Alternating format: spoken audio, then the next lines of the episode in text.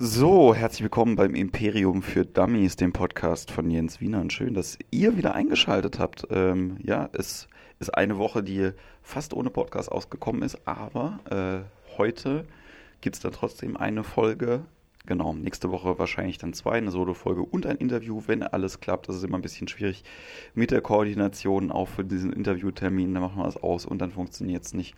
Aber ähm, das muss einfach besser geplant werden, habe ich gemerkt. Und äh, umso mehr freue ich mich, dass ich einen großartigen Gast habe. Zu dem komme ich gleich. Ähm, bleibt noch zu sagen, wenn euch das hier gefällt, dann äh, gebt uns ein Like, äh, abonniert das Ding auf iTunes, gebt da fünf Sterne. Ähm, Feedback gerne an podcast.jenswienand.de oder bei Facebook ähm, auf Jens Wienand macht alles, aber das wisst ihr wahrscheinlich sowieso schon. Ansonsten äh, war es eine sehr, sehr äh, sehr, sehr schöne Woche mit einem neuen Format, das ich ausprobiert habe. Ähm, ich habe in meiner alten Wohnung in Mannheim äh, mein Schlafzimmer bestuhlt und habe dann dort Veranstaltungen stattfinden lassen. Am Dienstag war ein Konzert, am Mittwoch war äh, Impro-Theater und am Donnerstag war eine Comedy-Show, unter anderem mit ähm, Bougema und mit Falk Schug und äh, Nikolai Köpper. Ja, ich glaube Köpper. Ähm, genau. Und das war auf jeden Fall sehr, sehr schön. Es waren immer so zwischen ja, 20 und 30 Leuten da. Eigentlich sehr klein, sehr intim, aber für mein Schlafzimmer dann doch vollkommen ausreichend. Und ähm, sehr viele nette Leute kennengelernt. Wir haben dann danach immer noch gespielt. Und ähm, ich habe wieder festgestellt, ich mache das sehr, sehr gerne, auch wenn ich tendenziell alle Spiele verliere. Naja, ähm, genau. Wir kommen zu meinem Gast äh, heute angereist aus dem weit entfernten. Und jetzt frage ich Bochum oder Essen? Bochum. Aus Bochum. Äh, ist bei mir äh, Freer, aka auch, dürfen die Leute deinen richtigen Namen Natürlich. auch wissen? Ja? Alexander Körner ist das, äh, ist der richtige bürgerliche Name. Ja, ich wollte eigentlich nicht Alexander Körner als Künstlername heißen, wegen diesem Ö. Und jetzt habe ich dieses Accent-Ding. Nicht besser. Wegen Ö wolltest du das nicht als Künstlernamen? Ich finde es, ja, das kann ja kein Mensch aussprechen. Aber es gibt ja viele Künstlernamen, die scheiße auszusprechen sind. Also daran liegt es jetzt eigentlich nicht, oder? Ja. Also Körner finde ich jetzt nicht. Also wenn das jetzt, wenn du das jetzt gemacht Wenn ich hättest. irgendwann alt und dick bin und deutsche Texte schreibe, dann werde ich Alexander Körner heißen. Ja. Oder du, oder du machst das, äh, oder machst das dann auf die andere Tour und nennst dich einfach nur Körner. Ja, machen ja auch viele. Das war mein Spitzname in der Grundschule. Nicht Das so machen schön. ja auch viele, äh, viele Künstler, die sich dann einfach, die sagen, mein Nachname ist ähm, Brand genug, ja, und äh, nehmen das dann als Name. Besonders gute Künstler. Ich weiß es nicht, ehrlich gesagt. Bei Bosse ist es der Vorname, oder? Oder ist es einfach.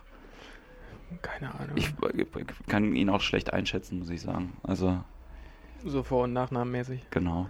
Ähm, ja, vielleicht sagen wir noch ganz kurz, äh, ganz kurz, was du machst, Mhm. weil äh, das ja ein Podcast ist, der sich viel mit Comedy beschäftigt und das jetzt aber eine andere Sparte ist, die du abdeckst. Du bist äh, Singer-Songwriter oder das hörst du nicht gerne? So. Doch, doch, doch, bin ich, ja.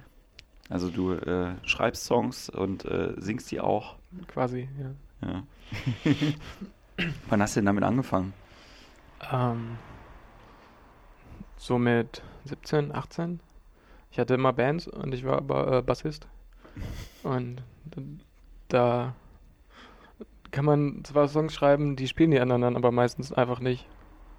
Und deswegen habe ich irgendwann gedacht, ja, ich muss vielleicht doch auch eigene Lieder schreiben. Und das ging nur, weil ich nur Gitarre spielen konnte, war das zwangsläufig dann so Folk-Zeug. Ich, ich glaube, es gibt auch ähm, ganz wenige Songs, bei denen ganz klar ist, dass der Bassist mit der Idee gekommen ist. Ja, ich konnte ja auch Gitarre spielen. Ich habe den Jungs dann immer was gezeigt. Und das die meistens doof. Okay. Nein, ich stelle mir, ich stell mir das gerade vor, also ich habe ja auch lange Zeit Bass gespielt in, äh, äh, in einer Metal-Band und Trauriger Job. es geht, also generell der Metal-Band zu spielen oder, oder, oder Bassist in der Metal-Band zu sein. Ach nee, Quatsch. Man kann sich ja gut gehen lassen. Ja, nee, es war, es war ja auf jeden Fall kein Job. Also wir haben das ja nur just for fun gemacht. Die Band ist doch äh, online, könnt ihr auf Bandcamp mal gucken, ob ihr das findet. Äh, Human Mask hieß die. Die waren. Vor allen Dingen der Sänger war ziemlich cool. Irgendwie, der hat vorher in so einer, in so einer 70er Glamrock-Band gesungen und äh, das ist eigentlich ziemlich, ich zeige das nachher mal, das ist echt ziemlich Mhm. gut. Ähm, nee, aber äh, so, wo der Bassist dann mit der Idee in den Proberaum kommt und ich glaube, mir fällen automatisch nur zwei Songs ein, nämlich äh, Another One Bites the Dust. Ja? Dumm, dumm, dumm, Und Bro Him von, von Pennywise. Mit diesem äh, nervigen Basslauf. Äh. Oh, oh, oh. Ich habe gestern mal wieder äh, Punkrock gehört. Seit Ewigkeiten. Und? Ich weiß es nicht. Also ich kam mir, es kam mir so, es kam mir so falsch vor irgendwie. Es ist immer wie, wenn, wenn ich mit, wenn ich mit Studentinnen flirte. Das, das kommt mir einfach nicht, nicht altersgemäß vor. ich bin jetzt 34 und da gibt es Sachen, die macht man irgendwie nicht Gibt mehr. auch 34-jährige Studentinnen. Ja, das, das will man dann auch nicht. Wenn ich irgendwann nicht mehr Musiker sein kann, muss ich ja irgendwas studieren wieder mit 34. Was hast du denn studiert vorher? Soziale Arbeit. Warum macht man das? Ähm, Weil man Soziales arbeiten möchte. nee, Nein. weil mein Vater Sozialarbeiter ist und der konnte mir ein Praktikum ausschreiben, was ich nicht gemacht habe. Oh, äh, egal. ähm, und ich brauchte unbedingt einen Studienplatz, weil, wegen Kindergeld. Okay. Und deswegen bin ich dann Sozialarbeiter gewesen, ein Jahr. Angehender Sozialarbeiter. Und dann habe ich wieder aufgehört. Und seitdem äh, tingelst du durch die Lande und machst äh, Musik? Das lief erst nicht so gut, aber dann besser. Ja. Äh, wie, hast du, hast du ähm, gedacht, ich mache das jetzt einfach so lange, bis es funktioniert? Oder hast du irgendwann dir einen Punkt gesetzt, wo du gesagt hast, okay, ab dem, ab, wenn es so weit kommt, höre ich auf? Ähm, eigentlich habe ich das sehr lange gemacht und es hat nicht funktioniert. Aber äh, ich, ich glaube, ich kann einfach nichts anderes. Also vielleicht schon, aber äh, ich mache nichts anderes so mit Elan. Und deswegen ging das dann irgendwann, funktionierte das so ein bisschen, dann war das ganz angenehm. Ja. Aber eigentlich habe ich dann nicht so viel drüber nachgedacht, wie ich hätte nachdenken sollen. Oder vielleicht war das gut, dass ich nicht so viel drüber nachgedacht habe. Wie, wie, äh, wie sieht denn dein, das finde ich immer ganz spannend bei Leuten, die äh, Künstler sind. Das ist äh, auch eine neue Frage, die ich mir ausgedacht habe. Wie sieht denn dein Alltag aus? Wann stehst du auf? Äh, wie lange übst du? Also ich spiele tatsächlich sehr viel Gitarre. Ja. Ähm, das ist so, was ich bei manchen Leuten beobachtet habe, die, die gerade so in meinem Alter immer noch sagen, ich bin eigentlich Musiker, auch wenn ich eigentlich was ganz anderes mache, aber eigentlich will ich nur Musik machen und so. Und die treffen sich dann zweimal die Woche und spielen da im Proberaum drei Stunden zusammen oder zweieinhalb Stunden und kiffen zwischendurch. Und das ist dann der große Traum, den sie verfolgen. Und ich weiß nicht, also ob das so reicht. Ne? Man müsste vielleicht dann doch schon sehr viel Musik machen. und ich habe festgestellt, dass ich irgendwie auch irgendwie drei, vier Stunden am Tag Gitarre spielen kann oder so oder auch möchte. Und das wäre dann auch so fast mein Alltag. Ne? Also ich stehe dann auf, wenn ich wach werde. Ja. Was früher so 3 Uhr war, was mich sehr depressiv gemacht hat und mittlerweile eher so 10 Uhr ist. Und dann frühstücke ich und dann. Das, das ist witzig, ne? wenn man die Freiheit hat, auszuschlafen und bleibt im Bett liegen, es geht einem nicht gut nach einer Zeit. wenn man Überhaupt das gar macht, nicht. Ne? Ich müsste sogar mit so Sachen wie Sport anfangen. So. Überhaupt irgendwie. Irgendjemand, der dich wach klingelt morgens um neun, komm, wir gehen joggen. Ich hasse joggen, aber es ist immer noch besser als dieses irgendwie rumhängen und irgendwie nicht so richtig. Ich glaube, das ist auch oft das, äh, das Problem davon, wenn, wenn Leute so in der Langzeitarbeitslosigkeit halt eben hier sind. Nicht, dass man, dass man traurig ist, weil man keine Aufgabe hat oder so, sondern einfach, dass man äh, so Sachen einschleifen lässt in den Alltag, die einem nicht gut tun. Also wenn man nicht aufpasst, dann wird man erst dann wird man erst dann aufstehen, wenn man pissen muss. Äh, und das ist so ein Punkt, an dem sollte man sich gut überlegen, ob man nicht vielleicht sich einen normalen Job sucht. Ja, schwierig wird es dann, wenn man dann auch noch liegen geblieben ist. Nee, ich habe letztens habe ich eine Band getroffen, die sind mittlerweile, äh, also bei denen läuft es ganz gut und so und die sind aber noch ein bisschen jünger und die haben mich gefragt, ob ich irgendwelche Tipps hätte, so für dieses Musikerleben an sich und da habe ich gesagt, ein bisschen eher aufstehen und vielleicht Sport machen oder so. Besseren hatte ich auch nicht. Nee. Nee, aber das, also das ist ja auch immer schwierig. Ähm, ich bin ja mal eingekauft worden für, für so Nachwuchsbands, um denen ähm, was aus Vermarktungssicht halt irgendwie zu geben. Und ich merke immer, das ist nicht das Problem, was die Leute haben in dem, äh, in dem Fall. Die Leute wissen heutzutage, dass man eine Homepage braucht und dass man vielleicht einen Flyer machen sollte und sowas. Das ist, das ist ja nichts, was, was jetzt irgendwie die, die neuen großen äh, Erkenntnisse halt irgendwie sind. Und ich denke, dass seit, seit 15 Jahren ist das nicht mehr das Problem, wenn man, wenn man ähm, Geld damit verdienen möchte, sondern ich glaube, das Problem ist eher, dass, dass man zu wenig kommuniziert darüber, was die Ziele von jedem Einzelnen sind. Ja? Also ich Die gehen oft sehr weit auseinander. ja, ja. Wenn du, wenn du äh, eine Band fragst, die spielen jetzt seit einem Jahr zusammen und äh, die sagen, wir möchten das gerne machen und so, und du lässt die alle auf einen Zettel eine Zahl schreiben, was sie im Monat damit verdienen möchten. Ich wette mit dir, da ist mindestens ein Unterschied zwischen 1000 Euro zwischen dem niedrigsten und dem höchsten.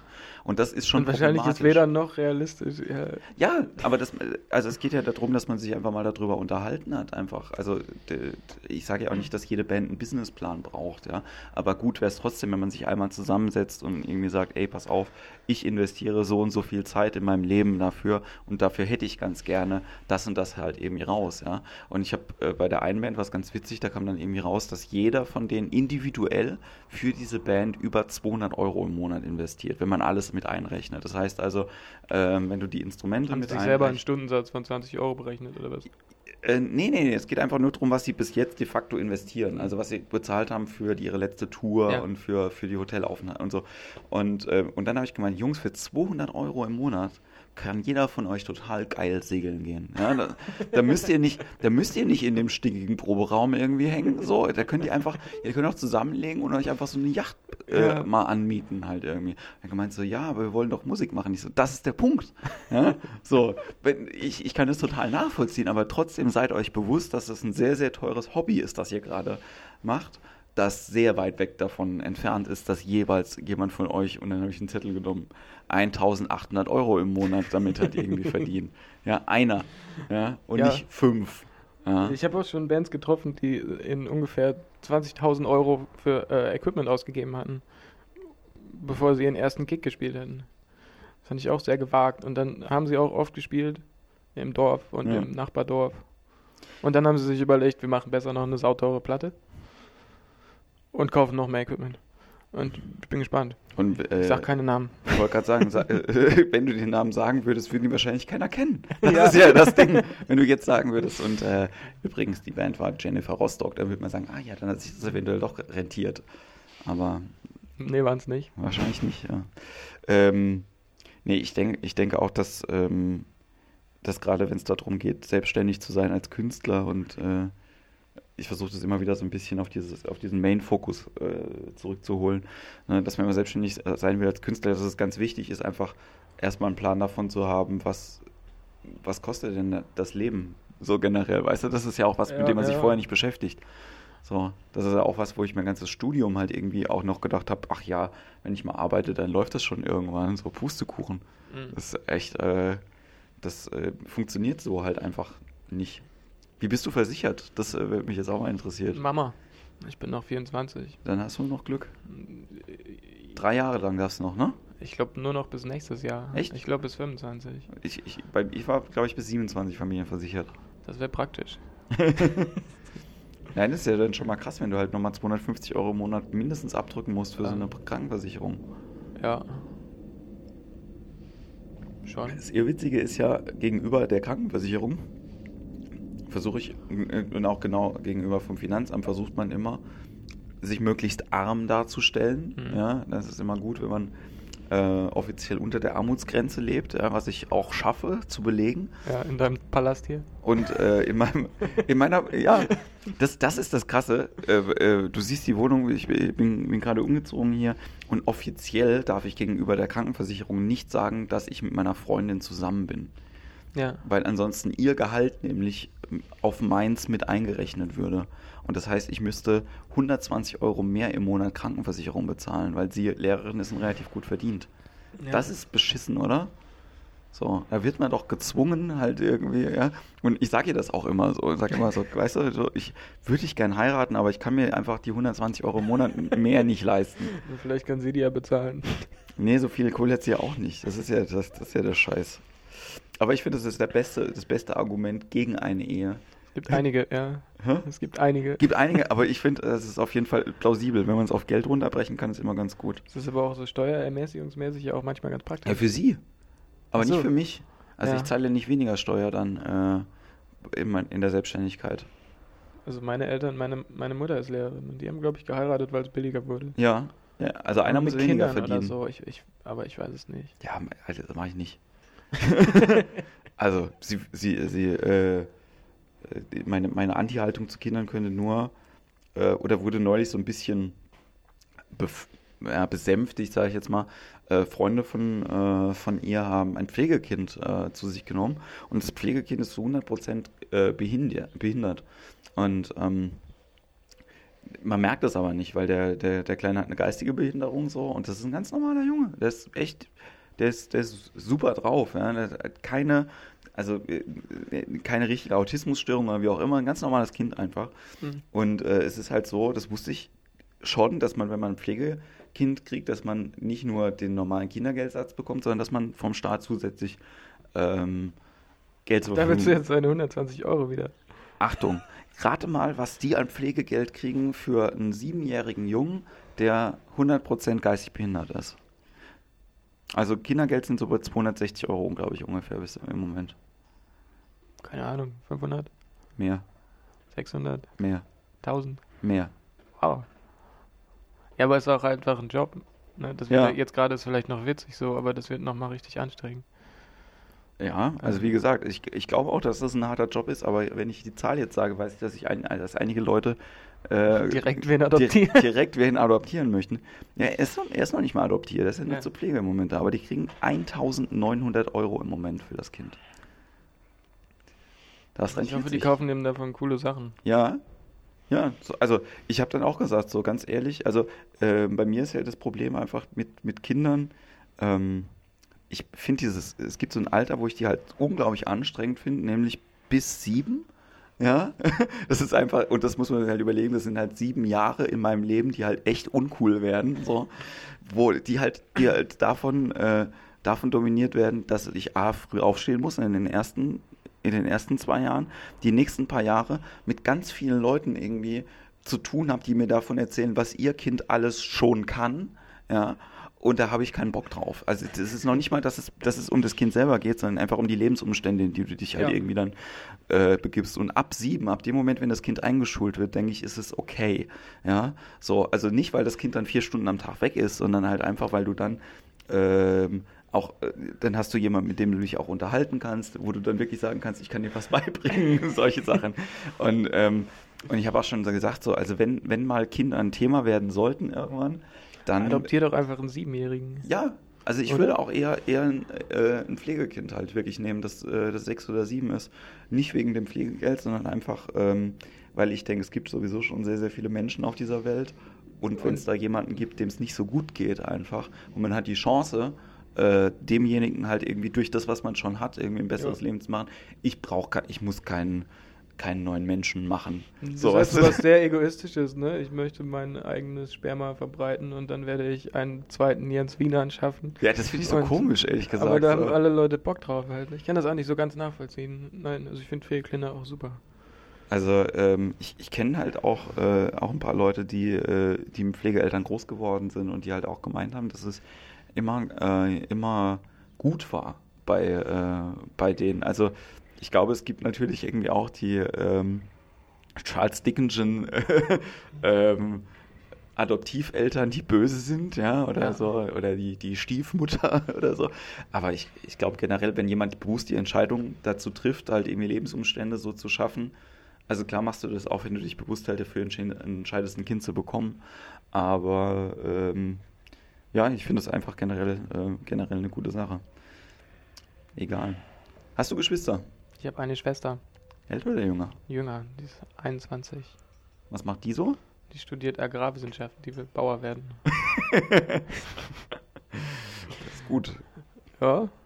Also ich finde es gar nicht so verkehrt. Hat sie sich schon festgelegt, was sie genau machen will? Vielleicht wird sie doch Tierärztin. Das nervt doch mit der Massentierhaltung und so. Ja. Also die machen gesagt? regelmäßig Uni-Exkursionen in irgendwie so Fabriken für Schweine. 10.000 Schweine. Finde ich auch anstrengend, ne? Also ja, ist nicht so romantisch wie Ponyreiten früher halt, ne? Und ich studiere Agrarwissenschaften und dann mache ich eine Pferdefarm auf.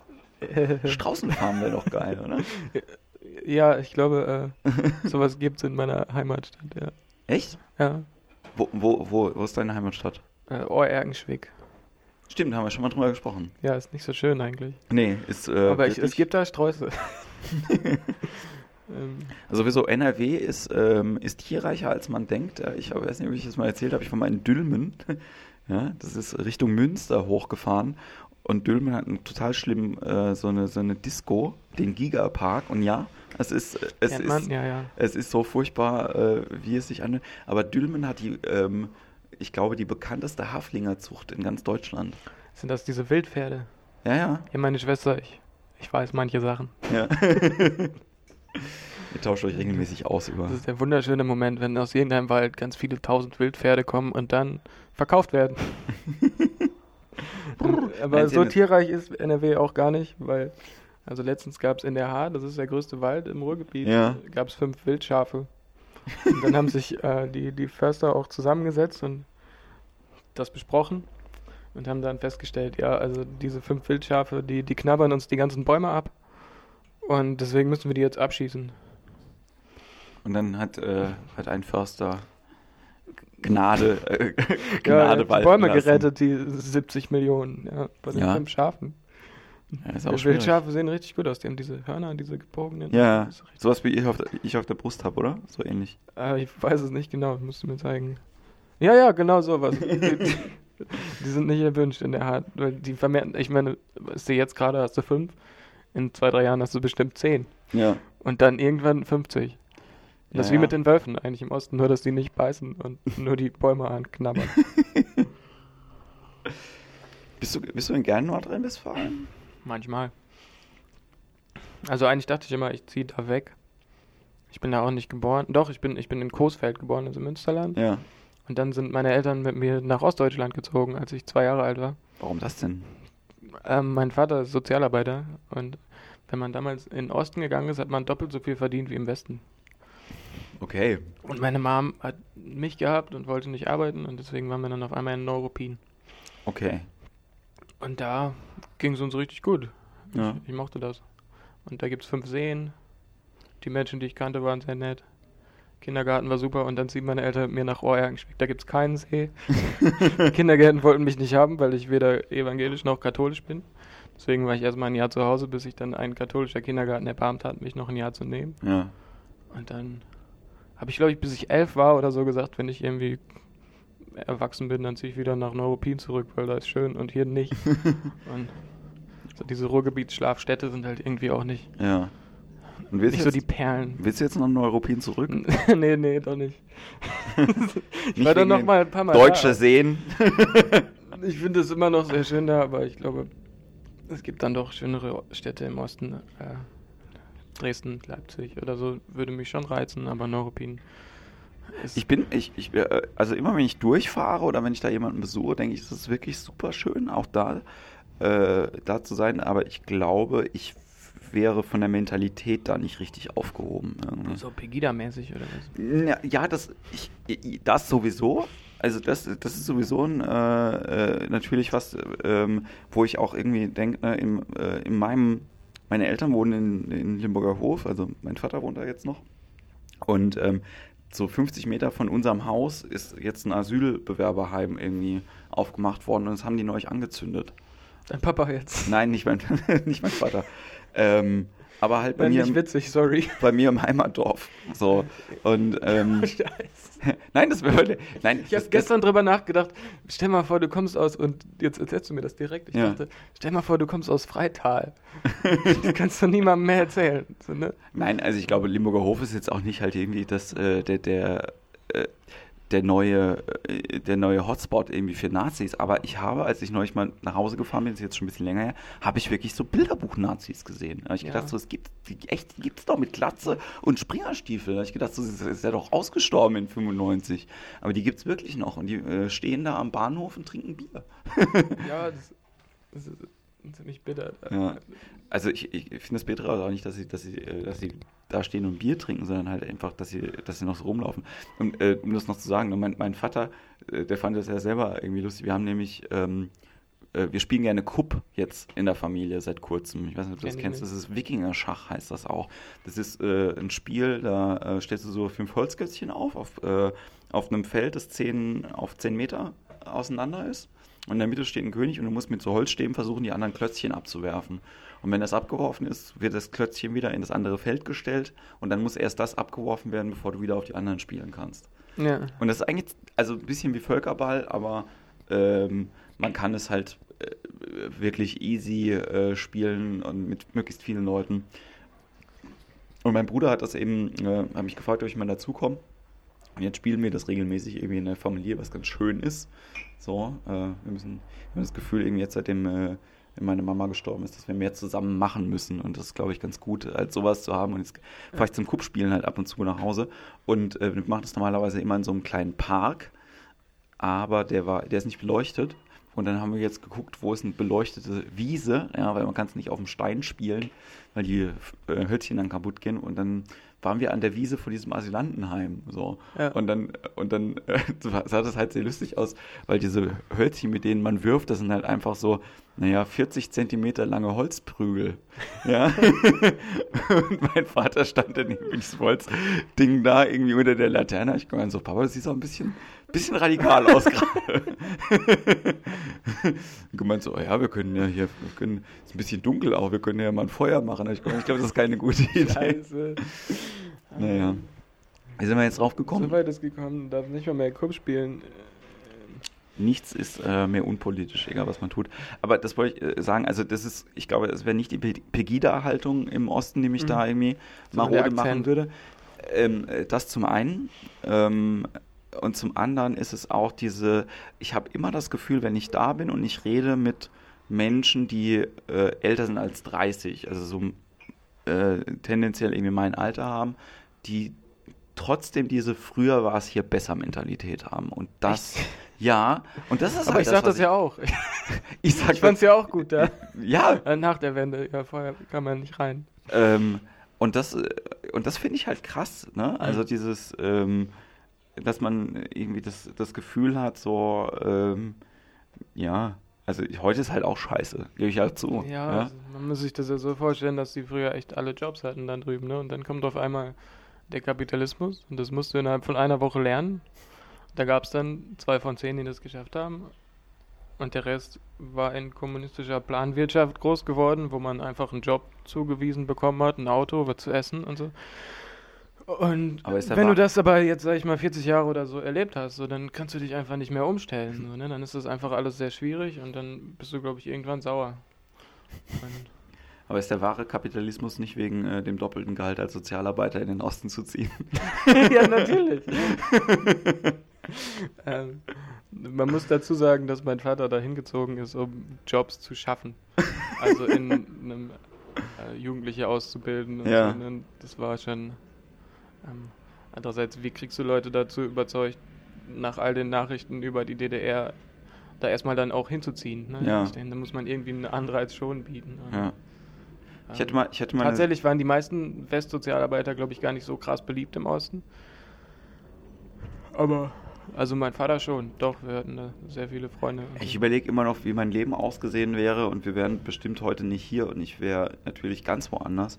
Ähm, ich hatte damals, als ich mich beworben habe für Studiengänge, ähm, bin ich ja nur deswegen nach Lüneburg gegangen, weil meine damalige Freundin da unbedingt hin wollte. Mir war es eigentlich egal, was ich mache, Hauptsache ich bleibe irgendwie mit der zusammen. Und ähm, habe mich aber dann trotzdem für alles Mögliche mit Medien damals 1999 bzw. 2000 beworben.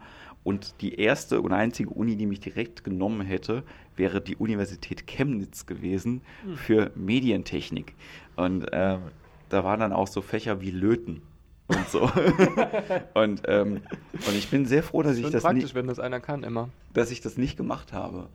Aber ich habe dann mir schon oft überlegt, in einer, wie, wie wäre mein Leben gelaufen, wenn ich damals nach Chemnitz gegangen wäre und das gemacht hätte. So, wäre ich heute wahrscheinlich äh, äh, schon, schon zweifacher Vater irgendwo in, in irgendeinem Vorort mit, mit einem Häuschen und hätte einen äh, gut laufenden Elektro, äh, Elektrohandel und würde alte IBM-Computer äh, mit äh, neuer, neuem Festplattenspeicher Und ausstatten. an Nazis verkaufen. An Nazis verkaufen, Ja, genau. Nazis. Damit die ihre Netzwerke hier. Das, das Netzwerk, das Netzwerk ist, ist Himmler? Wie ist denn das Passwort? Probier mal Eva Braun 88. Äh, Ja, passt. Ja. Ähm, Genau. Du, äh, du bist in der glücklichen Lage, inzwischen mit deiner Musik Geld zu verdienen. Ja. Mhm. Äh, mm, mm. Ja. Also, ähm, lass uns doch mal kurz drüber, äh, drüber sprechen. Das ist halt viel Geld, was natürlich, oder wahrscheinlich nicht so viel Geld inzwischen, aber Geld, das okay ist, das wirklich über Auftritte hauptsächlich ähm, Ja. rüberkommt. Also die Leute sehen dich irgendwo, zum Beispiel auf einer Veranstaltung von mir und sagen, den finde ich gut und dann, Exakt. Spiel auf meinem Geburtstag. ja. aber du machst nicht nur private Auftritte. Nee, nee, nee, nee. Äh, ja, also man kann davon ganz okay leben mittlerweile. Also ich ähm, jetzt einerseits über einfach sau viel spielen halt, so dass du halt tourst und guckst und dann pro Abend irgendwie so ein bisschen Kohle einsteckst und dann mm, du bist halt aber auch äh, unterwegs, das heißt du Ja. musst Zug bezahlen, musst was essen, musst irgendwo pennen und so und äh, Das ist hast ja, aber andererseits auch weniger Kosten als wärst jetzt zu Hause. Ich wollte das gerade ist sagen, also das, das ist ja die Milchmädchenrechnung, die ich immer aufgemacht habe. So, wenn jemand sagt, kann ich als Künstler äh, irgendwie durchkommen? Und ich sage in Deutschland ja, ja. kannst du, wenn du nicht faul bist, weil du hast einfach die Möglichkeit, überall für einen Fuffi am Abend aufzutreten. Genau. Das geht. Also das geht ohne Probleme, da muss er auch nicht gut sein. Das ist Nee, ja nee, irgendwie genau. das, äh, das Ding. Du kannst ja irgendwie auch heutzutage irgendwie, wenn du, wenn du äh, auch gar keine künstlerischen Qualitäten hast, sondern einfach nur handwerklich okay bist, ähm, denkt jeder, ja, der hat sich dahingestellt, der hat das gemacht. Das dann, war toll. Dann kriegt er seine Sehr 50, mutig. dann, ja, dann kriegt er seine 50 Euro und das ist irgendwie gut. Ja. Aber das ist ja, und Ja. wenn man das quasi Da- 30 Tage im Monat macht, hat man irgendwie äh, summa summarum 1500 Euro, äh, Euro. Davon kann man meistens Miete und Krankenversicherung bezahlen und ein bisschen was zu essen und damit kommt man irgendwie über die Runden. Ja. Aber das äh, ist ja nicht das, ähm, das Ziel, was man irgendwie hat. Das ist auch, glaube ich, sehr, sehr anstrengend. ja, aber ich Ja. kenne genug Leute, die das genauso ja, gemacht ich habe haben. auch schon, auch, ich kenne auch Leute, aber das war, äh, das wäre mir ein bisschen zu hart, Ja, glaube ich. Also jetzt nur von Stadt zu Stadt zu tingeln, Straßenmusik machen oder so, ist schon äh, ein harter Job. Also ich habe da schon auch Respekt vor. Andererseits äh, glaube ich, dass du, wenn du Musik machst, ne, ist deine Prem also die erste Aufgabe, die du hast, ist halt erstmal Musik zu machen ja, und nicht unbedingt dich tot zu spielen, um Geld zu verdienen, ne? Sondern du schreibst Musik und du hoffst darauf, dass diese Musik irgendwie so okay ist, dass es Leute gibt, die die hören wollen ja, und dafür dann auch ein bisschen was bezahlen und Ja. du nicht einfach nur hasselst ja, ja. und am Arsch bist und nicht mehr kannst. Und ähm, es ist de facto möglich in Deutschland irgendwie als Musiker von seiner Musik zu leben, tatsächlich auch, wenn du jetzt nicht der Wahnsinnsmusiker bist oder so, sondern nur einfach sehr viel spielst Ja. und alles machst. Aber es gibt auch noch irgendwie andere Wege. So, was ich mittlerweile mache, ist schon, dass ich auch einfach, um Geld zu verdienen, hau- hauptsächlich irgendwie für meine neue Platte oder so, wäre es halt einfach hart. Und da brauche ich relativ viel Geld für. Das müsste ich, äh, da müsste ich das ungefähr so machen, dass ich 30 Gigs im Monat spiele, wonach ich mich dann irgendwie einschläfern lassen würde. ja. Äh, aber dann machst du halt manchmal so Privatveranstaltungen oder äh, komische Sachen, die ein bisschen weniger Spaß machen und nicht unbedingt das sind, was du dir da mal überlegt hast, warum Ja. du es eigentlich machst, aber du beißt die Zähne zusammen und hast dann halt ein bisschen Kohle. Und es ist immer noch angenehmer als die meisten anderen Jobs, die man so, äh, Das, gerade äh, wenn man sein Sozialarbeitsstudium abgebrochen hat, so machen kann. Ne? Das stimmt. Ich muss nächste Woche ähm, ähm, Workshops geben für Kinder, für Improvisationstheater im Rahmen von so einem Kinderferienprogramm und es ist okay bezahlt. Also macht es halt eben auch jetzt die Tatsache einfach, Für dass die ich das unter hier- oder über sieben? Hä? Über sieben. ähm, die, die Tatsache, dass es halt einfach äh, acht Stunden am Tag sind und dann äh, die ich pro Stunde bezahlt werde und das halt irgendwie dann sechs Tage hintereinander mache. Und ähm, ich äh, habe das, ähm, hab das äh, Caro eben erzählt und ähm, habe halt äh, gemeint, du stellst dich an wie ein Mädchen. Ich seit, seit, seit sechs Wochen erzählst du, wie schlimm diese, eigentlich war das auf zwei Ja. Wochen angesetzt, wie schlimm das dann ist, dass du mal eine Woche lang jeden Morgen irgendwie um acht aus dem Haus gehst und dann abends um 18 Uhr fertig nach Hause kommst. Das, das, ist ist der, ein- das ist der reale Alltag von Ja, anderen ja. Menschen. Und ich gemeint, so, das ist mir durchaus bewusst. Das, mein Problem ist halt einfach, dass in der Selbstständigkeit ja trotzdem noch Sachen nebenher zu machen sind. Das heißt, wenn ich nach Hause komme, muss ich trotzdem immer noch einen Rechner aufmachen Ja. und halt irgendwie äh, mich um andere Sachen halt irgendwie kümmern und dann kommt das halt eben noch oben drauf. Ja. Ne? Und ich glaube, das ist auch das, was viele Leute irgendwie nicht sehen, dass diese, die sehen eben nicht, dass du vier Stunden daheim sitzt und Gitarre äh, übst oder wenn auch Ich gerade. sehe das ja auch nicht, macht mir Spaß. also Nein. ich sehe das schon als sehr privilegiertes Leben an. Also so, dass ich überhaupt die Möglichkeit habe, so zu leben, macht mich sehr glücklich. Ja, Und ja, ja. man darf nur nicht vergessen, dass es auch Arbeit ist und dass es auch Gründe gibt, warum es bei mir jetzt irgendwie funktioniert, weil ich äh, vielleicht auch ein bisschen mehr dafür tue halt, ne, als mich jetzt so zurücklehnen oder so. Genau, du hast dich ja, das ist ja jetzt nicht so, dass dich ein, einmal nachts die Muse geküsst hat, du hast irgendwie einen, einen Hit geschrieben und dann, äh, und dann tourst du den jetzt halt Dann irgendwie. kamen irgendwie so Manager auf mich zu. Aber doch, es kam noch Manager auf dich. Jetzt erzähl das doch mal, Junge. Nein, nein. Das willst du nicht Das ist erzählen? mir peinlich. Ich finde das eigentlich super. Komm, mach. Du Ich- brauchst die ich- Firma nicht zu sagen. Ich, ich sag die Firma nicht und ich sag auch nicht, was ich dazu denke, Ja. aber ich, äh, ja, es gibt tatsächlich manchmal Interessenten, die sagen, äh, es gibt zwei Seiten im Musikgeschäft. Einerseits gibt es Künstler und andererseits gibt es so Leute, die in Castingshows auftreten und so, die sich halt einfach äh, Ja. darbieten als Körper, als Stimme oder so. Ja. Manchmal kriegt man Anfragen als Körper oder als Stimme. Und dann wird einem gesagt, ja, wir würden gerne, wir bezahlen dir einen riesengroßen Vorschuss. Und dann ähm, singst du sowas Deepage Mode-mäßiges mit deutschen Texten, also so 80er Pop. Ähm, und dann schluckst du und sagst, okay, und was mit meinen Liedern? Und sie sagen, ja, das finden wir ganz toll, dass du auch Musik machst. so, jeder Mensch braucht ein Hobby, ne? Und, äh, ja, dann denkst du kurz drüber nach, ob, wofür du es tust oder so. Und dann hältst du die sehr, sehr lange hin. ja. Und denkst weiter drüber nach und denkst weiter drüber nach. Aber Weil es eben auch viel Geld ist, ne? Also, ich, ich, es gibt auch so, ähm, immer so, so Sachen, wo ich halt irgendwie denke, würde ich die jetzt machen? Und ähm, ich würde, glaube ich, inzwischen relativ viele Dinge tun, einfach. Ähm, Im Rahmen von, von meinem künstlerischen Rahmen, der ja sehr groß gefächert ist. So, ne? Also, Angeblich ähm, ja alles, ja. Hä?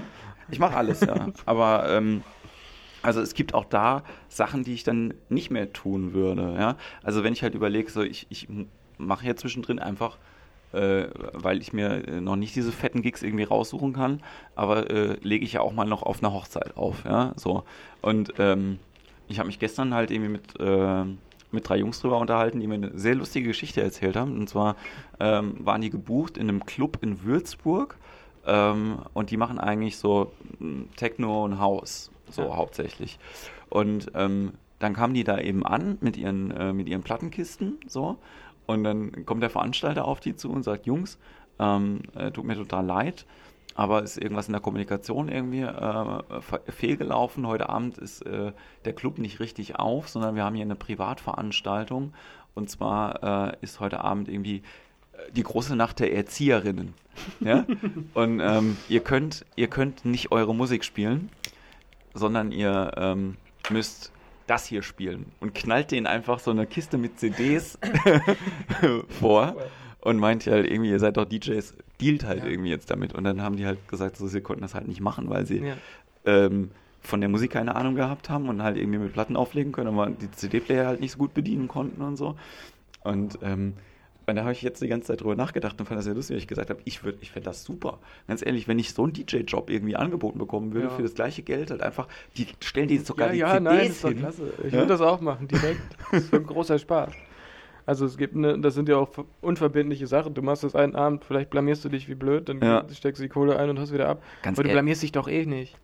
Und wenn doch, ne, also ich meine, so eine lebenslange Sache, kannst du bitte hier Deutsch-Pop mit deutschen Texten machen und Ja, so ja. und danach bist du dieser Typ und die sprechen die Leute auf Maler an oder so. Ja. Das ist natürlich spaßfrei, aber so für einen Abend irgendwelchen Mist machen, es Und, äh, gibt und kaum größere... Ich, ich, bin so, ich bin so neidisch auf diese, Sachen. auf diese, äh, äh, auf diese, du hast vorhin gesagt, diese DSDS-Leute, nicht neidisch auf das, was sie da erreicht haben, sondern ähm, wie war das, ist der Ruf erst ruiniert, lebt sich völlig ungeniert. Ja? Wenn dieser, wenn dieser äh, Ex-Inhaftierte von, äh, von DSDS, wo ich den Namen immer vergesse, mit dem roten Bart, der Dicke, wenn der jetzt bei Promi Big Brother halt irgendwie drin hockt, ja, So, das, also was Geileres kann man sich doch nicht vorstellen eigentlich. Für das, was er ursprünglich gemacht, gemacht hat. Ich Nämlich nicht, was er ursprünglich. nichts. Ach so. er hat nichts gemacht vorher.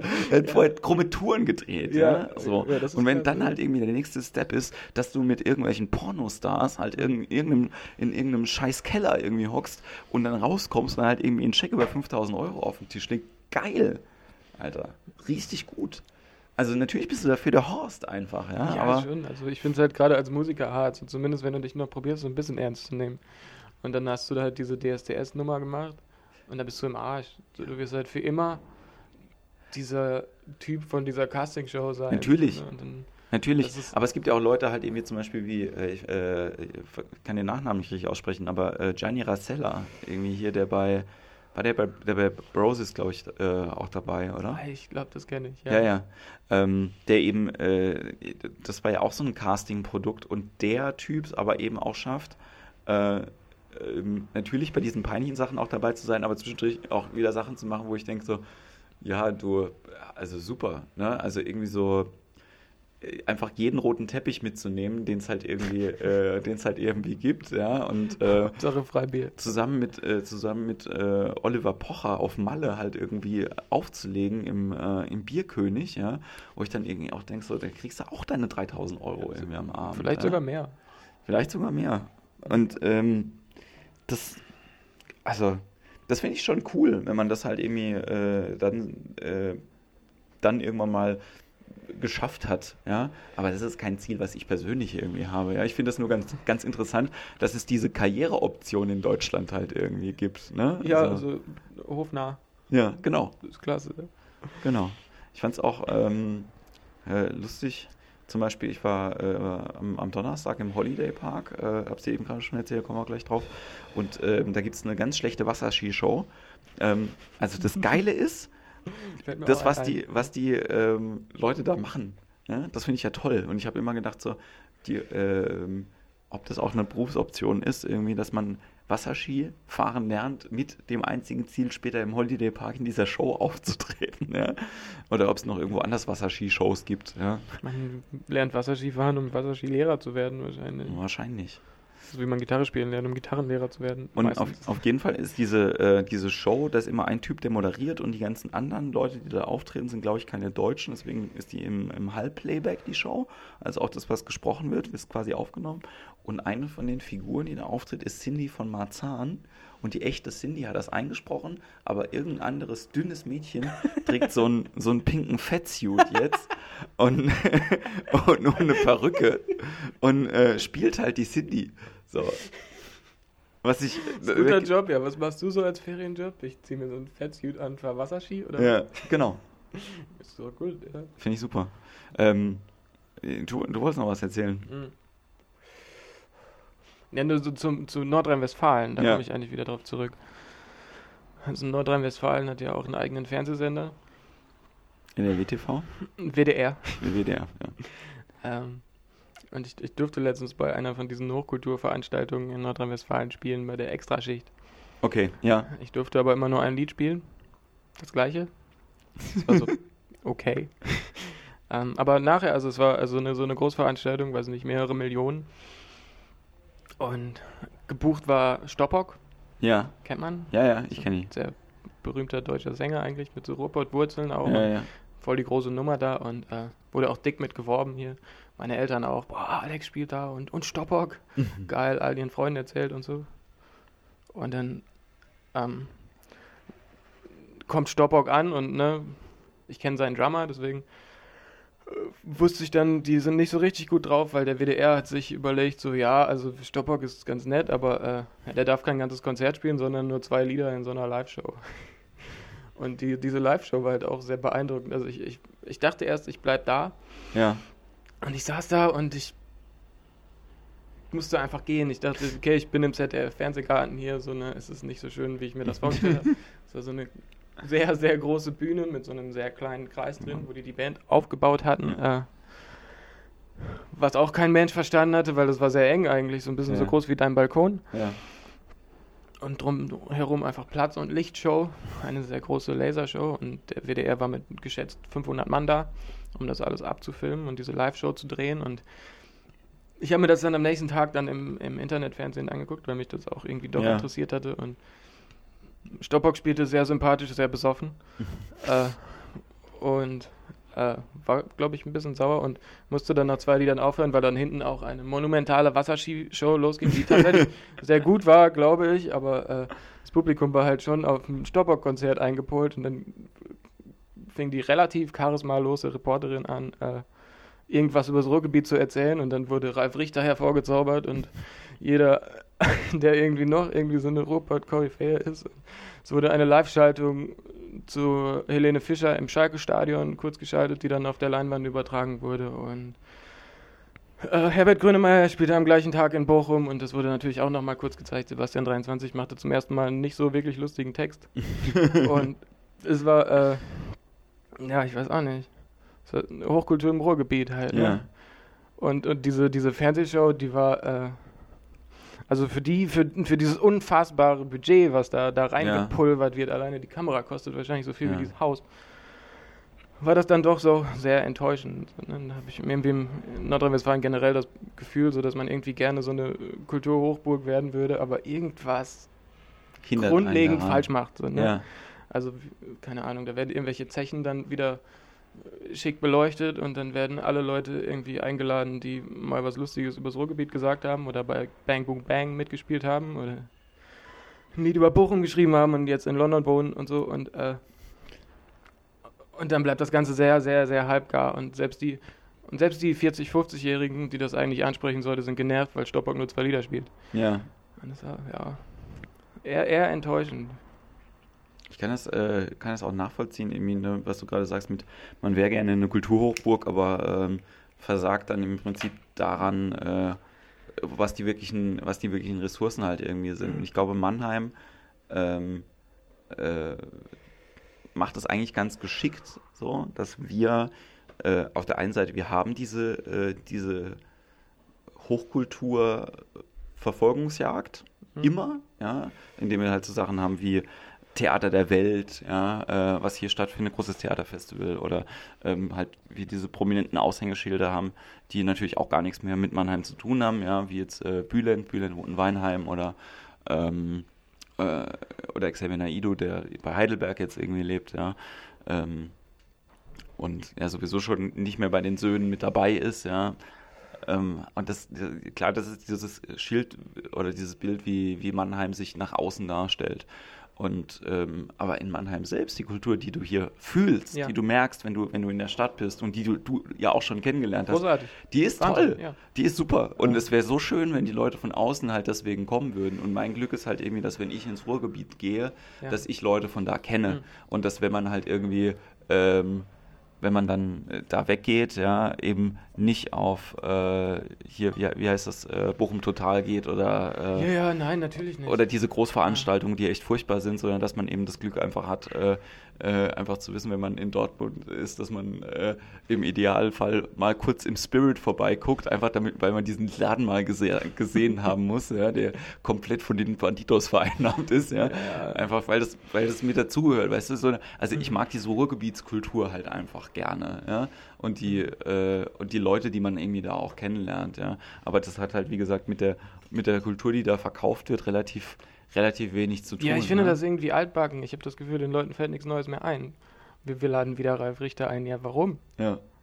Gibt es nicht vielleicht doch irgendwen anders? Vielleicht gibt es echt niemanden so, ne? Ja. Aber ähm, irgendwie weiß ich nicht. Also mein, ich habe da lange auch mit Leuten drüber geredet und tatsächlich ist es im Ruhrgebiet alles auch relativ festgefahren, so wer kriegt was für Fördergelder. Ne? Es ist, Ja. es ist, irgendwie ist es eine gute Sache, dass, es, dass wir in so einem System leben, in dem in Kultur investiert wird, beziehungsweise in dem Theater, Opern und ne, Konzertsäle und sowas, dass die gefördert werden und dass es irgendwie da sein sollen, aber das wird so dermaßen bescheuert verteilt.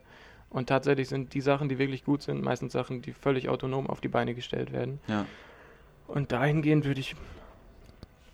Also es ist vielleicht eine relativ radikale These so, aber ich würde eigentlich sagen, dass man eigentlich das mal alles einstampfen könnte. Ja.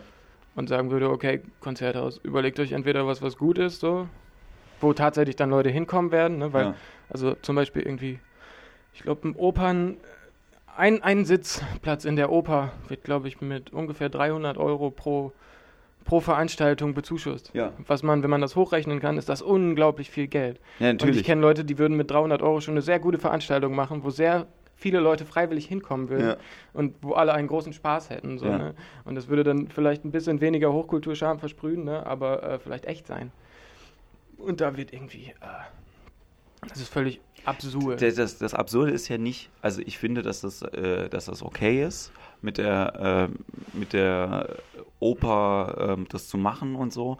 Ähm, und dass das auch nicht, nicht eigentlich viel weniger werden sollte, sondern was ich halt problematisch finde, ist, auf was für eine Zielgruppe das ähm, ausgerichtet Mhm. ist. Nämlich für die Leute, denen es eigentlich nichts ausmachen würde. 60 oder 70 Euro mehr für die Karte halt irgendwie zu bezahlen. Ja, und ähm, dass man quasi äh, Hochkultur äh, bezuschusst für Leute, die eigentlich das Geld dafür hätten. Ja, das finde ich problematisch. Also wenn man halt irgendwie es schaffen würde, ähm, dann äh, Festivalprogramm zum Beispiel zusammenzustellen, wo man, äh, wo man eben sagt, pass auf, ähm, äh, das und das ist an Fördergeldern halt irgendwie da und das muss dann halt irgendwie bezahlt werden. Beispiel hier auch Nationaltheater in Mannheim, ne? Die haben ein jährliches Budget von 30 Millionen Euro, das von der Stadt zur Verfügung gestellt wird. 30 Millionen Euro. Die Eigeneinnahmen vom Nationaltheater durch Eintrittskarten sind eine Million Euro. ja. Das Das heißt, ist wirklich, ja, das ist unglaublich. das, ähm, also ich meine, eine Million Euro über Eintrittsgelder zu verdienen, ist ganz gut. Ja. Aber jetzt buchhalterisch gesehen, ja, wenn mir irgendjemand sagt, ich habe eine Firma, ja, wo äh, mit jedem Euro, den äh, wir verdienen, wir 30 Euro, äh, 30 Euro für ausgeben müssen, würde man spätestens nach zehn Jahren sagen, du, ähm, lass uns doch mal drüber sprechen, ob das halt irgendwie Sinn macht, das so zu tun. Und hier wird einfach nicht darüber gesprochen. Selbst die Ja. Diskussion darüber ist verboten. Und das Mhm. finde ich extrem schwierig. Ja, ich möchte niemandem vom Nationaltheater ans Bein pinkeln, ja, oder halt irgendwie, ich, ich möchte nicht, Also dass ich die, schon eigentlich. ja, da, ich, äh, ich möchte, nee, lass mich so ausdrücken. Ähm, ich finde es gut, dass es einen Arbeitgeber gibt, der äh, zwei ganzen Sinfonieorchestern Ja. einen Arbeitsplatz bietet. Ja, ob diese Sinfonieorchester denn quasi aber dafür verantwortlich sind, dass ähm, hier die Popförderung pro Jahr mit einem Budget von 30.000 Euro auskommt, Mhm. was das Jahresgehalt von einem von diesen Mitarbeitern irgendwie Ja. entspricht. Das ist wiederum, äh, oder äh, zwei Mitarbeiter. Also da fällt mir ja. auch direkt eine Geschichte ein zu Ja. einem äh, Theater in Bochum, nicht bezuschusst. Ja. Ähm, die machen das eigenständig, arbeiten sehr, sehr hart äh, mit jungen Schauspielern, mit sehr guten Schauspielern und viele Schauspieler, die da gearbeitet haben, sind nachher äh, auch ein bisschen bekannter geworden oder spielen in irgendwelchen Filmen mit und so. Und das Theater hat durchaus irgendwie ein Renommee, äh, finanziert sich aber komplett selber. Ich weiß nicht, ob sie irgendwas kriegen, aber wenn, dann ist es ein Witz. Und äh, ich sprach mit einem von deren Regisseuren und die brauchten für ein Stück ähm, so klassische Musiker. Ja. Und von der Arbeitsweise her sind die in dem Theater gewöhnt, wir proben, bis wir fertig sind. Ne? Ja. Das heißt, wir arbeiten richtig hart, 10, 12 Stunden wohl manchmal auch, so, ne? oder meinetwegen seien es 8. So, und dann laden sie sich diese vier Musiker ein, die währenddessen spielen müssen und ähm, erstens ist denen sehr wichtig, dass, glaube ich, nach drei Stunden äh, eine, eine Mittagspause gemacht wird. Und dann sind die aber noch mitten in der Probe, Proben und so und sind Ja. alle eigentlich so in dem Vibe, so wie man das kennt, wenn man irgendwie Sachen Ja, übt. Ne? Und es ist eigentlich da. dabei, ja. Und dann werden die auf einmal sehr nervös. Also diese klassischen Musiker, die ne, dafür auch sehr gut bezahlt werden, im Gegensatz zu allen anderen, werden, werden sehr nervös, kriegen so langsam so, ne? Und dann lässt der erste Musikbeamte dann raus, ja, also ich hätte jetzt schon gerne also meine Mittagspause. Ja, und ja, ja, wir machen noch fünf Minuten und dann ähm, machen die dann noch fünf Minuten und dann hören die einfach auf. Die gehen also einfach, machen ihre Mittagspause, kommen eine halbe Stunde später wieder und dann wird pünktlich um 17 Uhr Feierabend gemacht. So wie du das eigentlich aus keinem ähm, kreativen Betrieb irgendwie Ja. kennst so, oder, oder von einer Band oder Ja. sonst was, ne? Wo du halt einfach, also es geht ja gerade bei Kunst irgendwie darum, dass du dich da drin komplett verlierst. Und ich habe das Gefühl, dadurch, dass da diese beamtenmäßigen Strukturen geschaffen wurden, ähm, ist das irgendwie nicht mehr so wirklich vorhanden. Und deswegen habe ich irgendwie teilweise auch ein Problem mit diesen Leuten. Es gibt sehr, sehr gute klassische Musiker, es gibt sehr interessante Personen, die das machen und ich glaube, es ist auch ein interessantes Leben. Aber teilweise ist es auch eine interessante irgendwie Bürokratie, beziehungsweise so eine, so eine Langeweile, wenn du halt einfach, du kriegst da deine Zettel vorgelegt, du spielst das, du bist ein sehr, sehr guter Dienstleister, aber so äh, von der Art und Weise zu, zu leben, die eigentlich irgendwie ein Künstler irgendwie durchmachen muss, wo du Ja. dich konsequent mit was beschäftigst. Wir, wir, wir, haben, wir haben ja auch an der, an der Musikhochschule hier in Mannheim, äh, war es ja die Diskussion, ob der, äh, ob der Bereich, der, also ob die quasi komplett dicht gemacht wird und ähm, bestimmte äh, Bereiche noch an die Popakademie ausgelagert werden und so. Und ähm, äh, in dem Rahmen gab es dann vorher schon immer wieder Diskussionen. Also ich habe ja beim Clustermanagement Musikwirtschaft gearbeitet und wir hatten einen Arbeitskreis Klassik und einen Arbeitskreis Jazz und einen Arbeitskreis Pop. Und dann hat man mal gemerkt, worüber sprechen wir denn eigentlich? Ja. Und lustigerweise, das, was wir ganz am Anfang gesagt haben, machen wir einen Flyer, wir machen mal eine Homepage. Das sind Sachen, mit denen du über Klassik, äh, mit, mit Klassikmenschen reden und diskutieren musst. Ja. Der, der, der Direktor von der Musikhochschule hier in Mannheim, und das ist kein Scheiß, hat keinen Computer. Der lässt sich alle E-Mails von seiner Sekretärin ausdrucken, beantwortet die schriftlich, die tippt die ein und schickt das weg. Ja? Und Ja, das, das ist kein Einzel, das ist kein Einzelfall. Es gibt, ähm, also es gibt halt einfach Leute. Aber da sind wir bei dieser absoluten Ignoranz, so, ne? ja, Du leistest, was leistest du? Okay, du, du bist in diesem Theater, du machst Hochkultur, du hast irgendwann mal ein wahnsinnig schwieriges Studium absolviert, du kannst sehr gut dein Instrument spielen, du kannst sehr gut irgendwie, vielleicht kannst du sogar komponieren, vielleicht aber auch nicht, weil sonst wärst du wahrscheinlich Ja. nicht Direktor, sonst wärst du Komponist. ja. Und dann bist du aber ne, dieser Typ in dem Sakko mit den langen Haaren und mit der Möhrenhose, der irgendwie äh, erstmal per se über allen steht und nicht Ja. mal einen scheiß Computer braucht und alle seine E-Mails handschriftlich verfasst, weil er ein großer Künstler ist. Ja. Und irgendwo hast du dann ja doch das Gefühl, dass diese Leute das mehr vor sich hertragen, als sie es eigentlich sind. Es gibt äh, ein anderes Beispiel war jetzt halt, ich habe ähm, Freitag vor einer Woche, ist auch eine witzige Geschichte, habe ich ähm, im Rahmen der Nibelungenfestspiele einen Poetry Slam moderiert.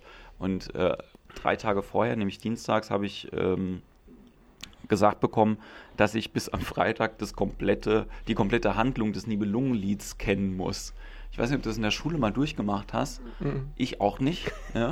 Dementsprechend habe ich erstmal das falsche Buch gekauft. Ich habe äh, das, äh, wer den, ja, nee, nee, nee, wer das, äh, den Podcast letzte Woche gehört hat, das war das falsche Buch. Ich habe nämlich den Ring äh, der Nibelungen gekauft von Wagner, Mhm. was quasi die dramaturgische Aufbereitung des Stoffes ist, aber das Nibelungenlied selbst ist eigentlich ein, ein, äh, ein, sind lyrische Verse. So.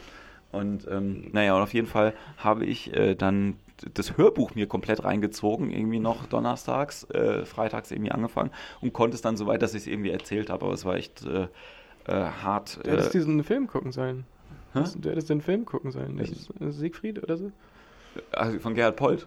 Das ist ur, uralt, nein, irgendwie 1920 oder so. Und die haben damals noch, die, für die, die, das war die größte deutsche Produktion aller Zeiten irgendwie. Das, das Witzige ist, ich habe mich halt vorher noch nicht damit beschäftigt und ich bin jetzt so ein bisschen im äh, angefixt, so, weil die, Ja. die Story ist schon geil. Also ähm, das, was wir kennen mit dem, mit dem Drachen und, und, Ja. und, und der Tarnkappe und so, das passiert ja alles vorm Nibelungenlied. Ach Was, so, danach, okay. was danach passiert, ist eigentlich alles so Game of Thrones mäßig. Halt Ja. irgendwie nur Intrige und äh, irgendwie, du hast mich schief angeguckt und deswegen bin ich jetzt 20 Jahre lang so angepisst auf dich, bis ich dich halt irgendwie umbringen lasse. So, das ist halt äh, so das Ding. Und das ist eigentlich ziemlich cool. Ja, und ähm, der, der Slam war so ausgerichtet, dass äh, fünf sehr, sehr gute Poetry Slammer eingeladen waren, die einen Text aus dem Nibelungenlied gemacht haben und einen Antworttext da drauf geschrieben haben.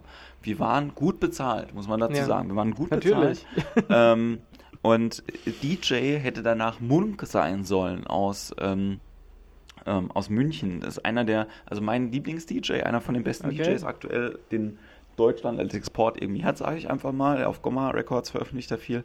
Ähm, sehr, sehr guter Typ auf jeden Fall. Und am Abend der Veranstaltung selbst waren 20 Karten verkauft. Ja, Hm, hm, und hm. ähm, auch da hätte ich jetzt keinen BWLer gebraucht, der mir sagt, dass da viel Verlust gemacht wird. Und das ähm, Krasse war dann, dass der, dass der Intendant einen Brief äh, rumgeschrieben hat, in dem, äh, in dem stand, so, es tut uns total leid. Also der Brief war sehr lang, war sehr, sehr einfühlsam und ähm, war total, oder, nee, das war nicht der Intendant, sondern der Typ, der das Ganze kuratiert hat, also der es zusammengestellt hat und der das Hauptstück gesch geschrieben hat. Ich kann jetzt den Namen auch sagen, wir können es auch einfach kurz recherchieren. Ähm, und auf jeden Fall stand in dem Brief halt irgendwie der Satz drin, wir haben alles getan, äh, was wir hätten tun sollen. Wir haben Interviews gemacht mit der, äh, mit der Wormser Zeitung und äh, bla bla bla. Und ich habe das gelesen und ich war echt ein bisschen sauer, wäre jetzt sehr übertrieben, aber ich war Ja. irritiert. Weil ich beim Büro angerufen habe, gesagt habe, Entschuldigung, ich würde gerne die Veranstaltung bei euch bei Facebook teilen und Ja. mit 5 Euro sponsern. Und Facebook sagt, dass ich das Bild, also das Bild funktioniert nicht, weil es zu viel Text ist. Ja. Kann ich ein anderes Bild, könnt ihr nicht ein anderes Bild da rein haben? Und die erste Ansage war, nein, das geht nicht, weil äh, quasi ähm, wir ja dieses Plakatmotiv haben, was nur aus Text besteht. Das ist ja, Ja. CI. Corporated Und dann hab ich so- Text. So, oh, das Zongeräusch halt irgendwie gehört. Und dann äh, habe ich dann nochmal nachgefragt und dann hieß es, ja, wir würden es ja ändern, aber der Grafiker ist im Urlaub. Mhm. Und dann denke ich, man hat eben nicht alles getan, nicht, um es ne? möglich zu machen. Und wenn man Interviews in der Zeitung als Weg sieht, um eine Veranstaltung äh, zu bewerben, die eine Zielgruppe hat, Ja. die tendenziell unter 40 ist, versteht man vielleicht sehr viel von dem, was man für die Bühne tut, Ja. aber vielleicht ein bisschen zu wenig für das, um die Leute an die Bühne ranzuholen. So. Also ich glaube, das ist auch äh, vielleicht der Grund, warum ich das mit dem Veranstalter äh, sein halt irgendwie so gerne mache, weil ich das Ja. Gefühl habe, da zumindest zu wissen, was ich tue. Also jetzt auch nicht immer alles richtig zu machen natürlich, aber zumindest halt irgendwie zu sagen, das und das ist zumindest halt irgendwie, weißt ich, ich Ja. würde dich ja jetzt auch nicht äh, hier buchen und dann halt irgendwie sagen, du, wir machen äh, in der Tageszeitung irgendwie ein Ich habe kleines alles getan. Ich habe Ding alles mit Foto getan. Ich habe gesagt, Freya kommt. Keiner kennt Freya. ja. zu Unrecht. Mhm. Naja, aber Vielleicht nächstes Jahr. Vielleicht kennt dich nächstes Jahr jeder. Ja, wenn du dann auf Bochum total die Hauptbühne bespielst. Ja. Ähm, ich würde sagen, noch, noch, äh, noch eine Kleinigkeit und dann äh, machen wir einen Sack zu. Ähm, interessiert mich total, du kommst aus dem Ruhrgebiet, hast du dich schon mal geprügelt? ähm, äh, nee. Weggelaufen oder äh, noch bis jetzt immer gut rumgekommen? Also ich bin immer ganz gut drum rumgekommen. Ich bin eher, eher so der. Also es gab die multiple Situationen und ich war immer. Äh, ich denke dann immer drüber nach, ist es jetzt wert, jetzt. Entweder, also wahrscheinlich dann eine blutige. Ich bin jetzt auch nicht so der, der Kämpfertyp. Ne? Dann, äh, möchte ich mich jetzt mit diesem Typen prügeln, weil es ihm so sehr daran liegt, weil ich bin eher selten der, der jemanden dazu auffordert, sich zu schlagen. So in Ja. der Situation war ich jetzt noch nie. Ja. Aber doch öfter mal in der Situation, in der dir irgendjemand anders das sagt und dann hatte man auch sehr lange Gespräche und es war mal sehr, sehr kurz davor und äh, aber tendenziell bin ich eigentlich nicht der Freund davon, sich irgendwie das Gesicht vermarkten zu lassen, weil irgendjemand Schwuchtel gesagt hat. Das ist, äh, ist mir dann doch ein bisschen zu, zu plump. Aber es gibt natürlich, äh, es gibt wahrscheinlich zwei verschiedene Arten, damit umzugehen. So, Ja. ne? Es gibt auch, also ich sah zum Beispiel eine ganze Weile lang so sehr, so glam-rockig aus, so, ne? das heißt enge Hosen, lange blonde Haare und so. Und da hast du öfter mal irgendwie Sprüche kassiert und so weiter und es hat natürlich unglaublich genervt. Und es hätte eine große Befriedigung bedeutet, diesen Leuten halt irgendwie die Fresse zu polieren. So, ne? Und ich habe da immer noch, also teilweise, ich, ich wüsste, ich könnte immer noch ein paar Leute aufzählen, wo ich im Nachhinein bereue, dass ich es irgendwie nicht getan habe oder nicht tun konnte oder so. Und, aber es gibt auch, die, ein guter Freund von mir hatte so eine ähnliche Zeit und der hat einfach angefangen, die Leute komplett zu verprügeln. Und letztendlich ist er auch irgendwann zu dem Schluss gekommen, dass es sich nicht lohnt, ne? Das war halt irgendwie so eine pubertäre Phase, so, wo du halt zurückhaust, so, das macht dann auch irgendwie Spaß. Ja. Ähm, ich glaube, äh, so eine schöne Geschichte von ihm eigentlich. Er saß äh, mit zwei Mädels und einem Kumpel irgendwie am, am Kanal. Und die, äh, die Mädels waren super, die haben sich sehr gut verstanden und ne, es war ein sehr schöner Abend. Ja. Und dann kamen Jungs von gegenüber und haben ihn mit ihrem Laserpointer ins Gesicht geleuchtet. Und daraufhin äh, hat er denen gesagt, jetzt hört damit auf. Und die Jungs haben gelacht und haben weiter geleuchtet halt. Ne? Ja. Und äh, dann sind sie also irgendwann zu denen rüber, dann haben sie sich auf der Brücke getroffen, über der Emscher, das ist ein sehr dreckiger Fluss im Ja. Und dann haben sie sich gehauen und die Jungs mit dem Laserpointer haben auch verloren, haben, sind dann auch weggerannt und haben aber ihr Fahrrad liegen lassen so und daraufhin sind mein Kumpel und es waren sogar zwei Freunde noch, die Ja. äh, haben also dieses Fahrrad genommen und es auf irgendeinen Namen getauft und in die Emscher geworfen. Und als sie dann zurückkamen, waren die Mädels weg. das äh, Fanden jetzt nicht so attraktiv. nee, irgendwie nicht. Ne? Es gibt, äh, Verstehe ich gar nicht. vielleicht ist es 2015 gar nicht mehr so adäquat, irgendwie so zu beweisen, dass du der stärkste Löwe in der Herde bist, so, ne? sondern vielleicht solltest du manchmal auch einfach dann Nee, also. auch äh, deinen Laserpointer rausholen oder so.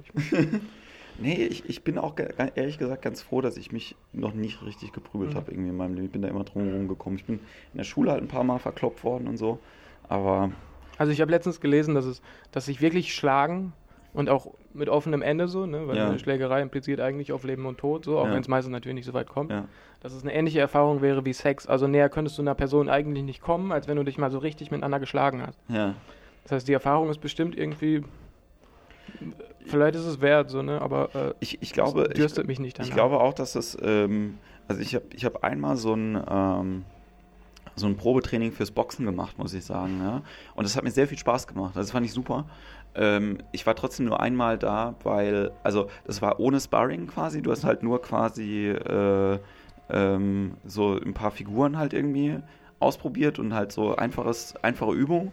Und danach hat er gesagt, so, und wer jetzt noch Sparring möchte, der kann das gerne machen. Da vorne Mhm. ist Zahnschutz und Helme und da könnt ihr aufs Maul hauen und so. Und ähm, ist gekniffen. man hat aber schon gemerkt während dem Training, wer zum Sparring bleibt. Ja. Das war so klar, weil die ganze Zeit so, so eine unterschwellige Aggression halt Ja. irgendwie bei den Leuten spürbar ist, wo ich irgendwie auch gedacht habe, es geht darum, dass du die Hand triffst, es geht nicht darum, wie fest du die Hand triffst. Weißt du? Also so, und, ähm, und obwohl das mir das Spaß gemacht hat, war ich aber deswegen nur einmal da. So, weil ich Ja. gedacht habe, ich möchte nicht meinen Alltag mit Leuten verbringen, wo ich die ganze Zeit so eine niederschwellige Aggression spüre. So, ich bin Ja. eigentlich so, ähm, ich freu, dann würde ich eher ins Yoga-Studio halt irgendwie äh, gehen, was direkt lustigerweise da vorne im Kreisel ist. Also es, äh, vielleicht mache ich das auch nochmal dieses Jahr, habe ich mir fest vorgenommen. Ähm, genau, du hast dich äh, noch nie geprügelt, was, äh, was wollte ich noch fragen? Ähm, genau, sag dir den Leuten mal äh, kurz, die zuhören, nachdem sie ja noch keine Songs von dir, äh, von dir gehört haben und ich finde es jetzt auch, die sollen sich das einfach gleich beim, im Internet reinziehen. Wie findet man dich denn im Internet? Ähm, äh, Facebook, Soundcloud, Bandcamp, Homepage natürlich. und überall Freer geschrieben. überall Frere, F-R-E-R-E. Und wenn man mich googelt, am besten Musik dahinter schreiben. Freer Musik. Genau, dann, dann kommt man direkt auf meine Homepage und da sind alle, alle Links und so. Ja, vielen Dank, Alex, an dieser Stelle, dass du da warst und euch vielen Dank, dass ihr eingeschaltet habt beim Imperium für Dummies. Wir hören uns nächste Woche wieder. Bis dahin habt eine gute Zeit und vor allen Dingen passt auf euch auf.